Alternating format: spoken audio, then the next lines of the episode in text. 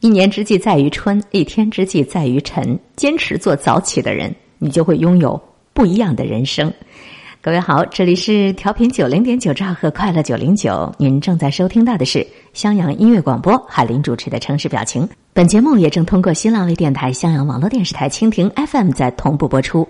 欢迎通过百度搜索 DJ 海林来查阅每期城市表情节目的文字内容以及声音文件的上传。和你一起分享了关于一个好的生活习惯——早起。接下来再拷问一下，什么叫做好的婚姻？好婚姻的标准是什么？亲情、友情、爱情，左右着我们的生活心情。幸福、痛苦、麻木，每一种真实的生活心情，改变着。这座城市的表情，今天的城市表情，微笑。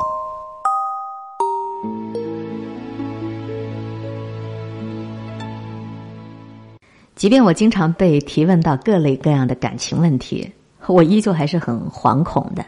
一是觉得自己本来生活的智慧也不够，摔的跤不比别人走的路少；第二呢，是生怕自己说不出振聋发聩的语录体的话。有辱于鸡汤专业户这样的一个盛名，就像这个问题：什么样的好婚姻？好婚姻的标准是什么？看起来挺简单，可是怎么回答呢？想了半天，我老老实实的回答道：“啊，我觉着好的婚姻吧，至少得两人在同一口锅里吃饭，在同一张床上睡觉，知道彼此有多少钱吗。”朋友就笑了：“哎，你就这要求啊？”我也乐了，我说：“对啊。”在同一口锅里吃饭，说明有话说；在同一张床上睡觉，说明彼此还喜欢对方的身体；知道彼此有多少钱，说明还有钱花。这样都不好，那还要怎么样啊？而且我觉着现在的夫妻两口子这三条真的容易做到吗？虽然我是一媒体人，但是在工作时间之外啊，我不喜欢敷衍聊不来的人，我也不太热闹去结交什么新的朋友。人这一辈子啊，做成一件事儿都已经很不容易了，一事儿都做不成的那太多了。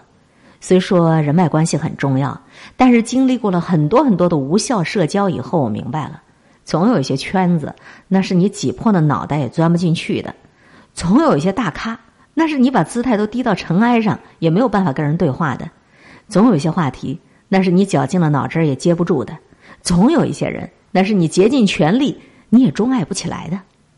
与其如此，还不如和有情人做快乐事，过得真实一点。所以，除了工作的需要，我基本上是不跟那些没有共同话题的人吃饭的。你看啊，吃饭它是一件开心的事儿，能够在同一口锅里，能够在一个桌上长期吃饭的人，一定不能够倒胃口。夫妻更是如此。实际上，绝大多数的夫妻最多的话都是在饭桌上说的。两个人从同一口电饭锅里盛出来热气腾腾的米饭，对着桌上不够精致却特别好吃的家常菜，身边再坐一个或者长大了或者依然很稚嫩的小不点儿，有一搭没一搭的聊天儿。无论聊的是萨特波伏娃，还是隔壁的老王和他家的阿花，还是聊该买大米了、该买油了，还是联合国又开会了，还是这过年去你爹妈家还是去我爹妈家。总而言之呢，这两口子还是有话说的。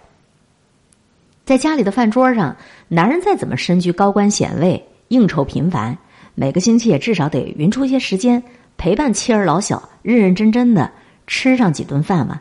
女人再怎么娇生惯养，或者再怎么事业至上、女强人、女汉子，也多得有张罗出一家一家子的这个家常菜的本事。再不济，也要有用得住保姆的能耐了。家的感觉是什么？就是在一蔬一菜、一言一语、一举一动、一心一意。你说那些长期都不在同一口锅里吃饭的夫妻，他一定会断了后天的亲情。恋爱的时候，哪怕是单人床，也要挤在一块儿，也要拥在一块儿。可为什么结了婚以后，这个床越来越大，心却越来越远呢？人的身体再怎样的翻云覆雨，也不过是两个平米吧？这么小的面积，能有多少花样？可是温柔乡里的耳鬓厮磨，那是无限的；亲情爱意中的肌肤之亲。那是无尽的，琐碎日子里的软语温存也是无穷的。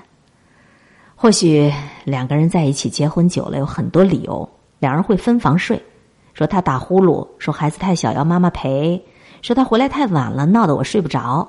两人分床了之后，睡眠质量更好，甚至很多人觉得，在美国的电视剧里，分床睡的夫妻多了去了。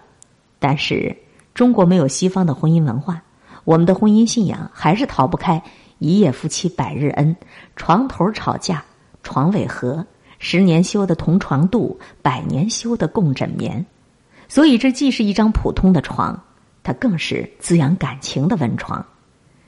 心理上不再亲密的两个人，那一定做不出亲昵的举动，揽腰牵手，互相捏一捏脸蛋儿，挽着胳膊，勾着脖子，小鸡啄米似的亲吻，这只会发生在同床共枕的很亲昵的夫妻和亲昵的爱人之间。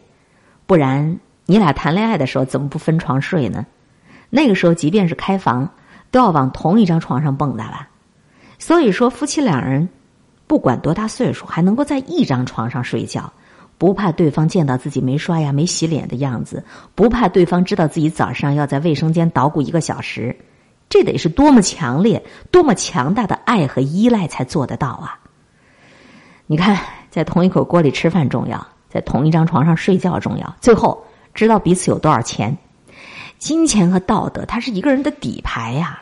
他愿意让你知道我的老底儿，那就是愿意给你足够的信任。在婚姻当中。金钱是必需品，爱情是奢侈品。没有爱，心灵枯萎；没有钱，肉身不在。你说，作为最早的社会组织，夫妻他刚开始就是一个经济共同体。无论是父系氏族还是母系氏族，男女搭配在一块儿，最单纯的目的，不过就是为了既能够采到果子，又打到野兽，过上有荤有素、能够果腹而且营养均衡的日子，然后还能繁衍后代。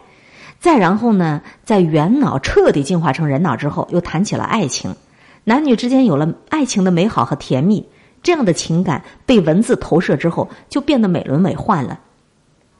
将一对夫妻紧密联系在一起、不可分割的，有时候是爱情，有时候是孩子，有时候就是钱，甚至我们绝望的发现啊，那些因为经济利益而捆绑在一起的夫妻，婚姻倒是真情流露出情比金坚的笃定。这两人感情会改变，孩子也会长大，社会关系会发生变迁。但是稳固的婚姻就是，你有了他，就足够没有遗憾。他是你的父母，是子女，是朋友，是同僚，是男欢女爱，也是高级合伙人。这是我一个朋友说的。爱情的属性呢，难免就要短暂。如果要长久的延续，就需要有更多的支撑，以及建立在共同目标上的相互依赖。不论这个目标是心灵的投合、家族的繁衍、权力的追逐，还是财富的共赢，所以我认为啊，很多夫妻婚前的协议并不冷漠，那是一场明着来的婚姻契约。在结婚以后却对对方有隐匿，那才是可怕的。那是一次暗地里的单方面的爽约。我们当中的绝大多数，你知道你爱人究竟有多少钱吗？在同一口锅里吃饭，在同一张床上睡觉。知道对方到底有多少钱，在我有限的经历和眼界当中啊，夫妻双方能够把这三个标准全部都做到，即便是他们的婚姻没有华丽的包装，他们这个婚姻状况也差不到哪儿去。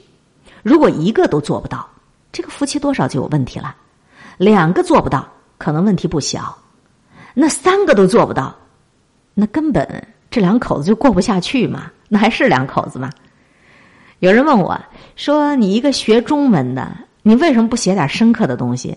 你为什么不在婚姻的好标准当中，这文章当中引个经、句个点呢？说点高深的话，让大家也知道你其实念过书的。”我想了一下，对啊，我打小就会背《三字经》《弟子规》，唐诗宋词元曲懂得。二十四史为了显示有文化，也逼着自己看过一半西方小说倒是大学书目上列出来都读完了，每年至少也阅读八十本书。我干嘛不把文章写得高大上一点呢？只是我告诉你啊，这个过日子啊，现在生活到如今，我发现啊，成熟的标志不是你会说大道理，而是你开始去理解身边的小事情，去体谅周围的不得已，去仔细品味生活它本来什么味儿。有多少肺腑之言，还有多少切肤之痛，其实都是小事情。就像那些最复杂的问题，真正的答案往往是最简单的那一个。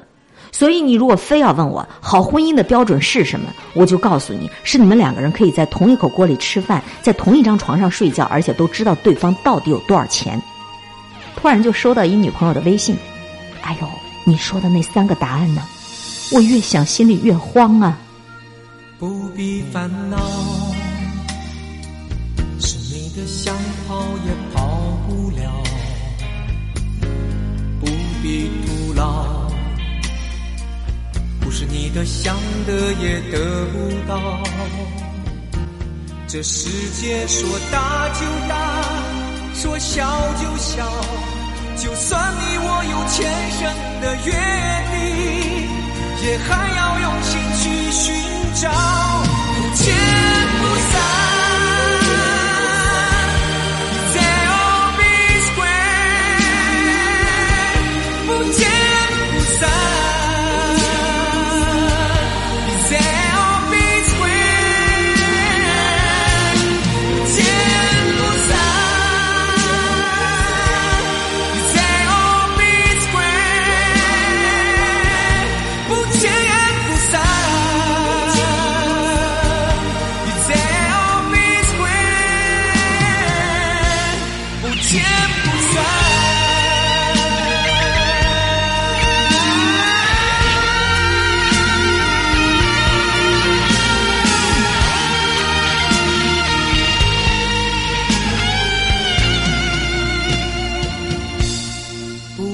烦恼，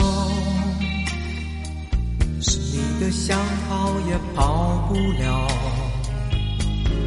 不必徒劳，不是你的想得也得不到。这世界说大就大，说小就小，就算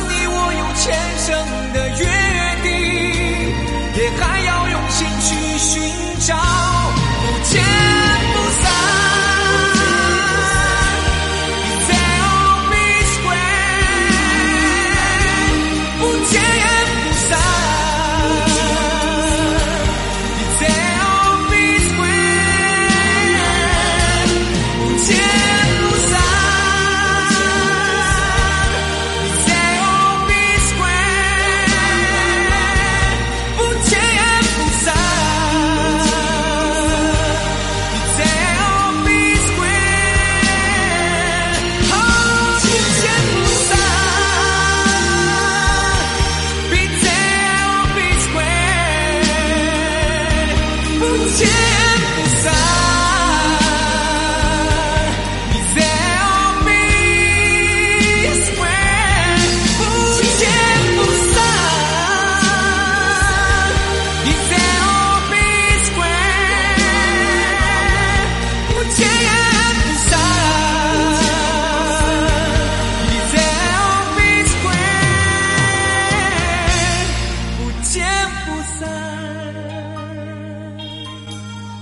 不见不散，不见不散，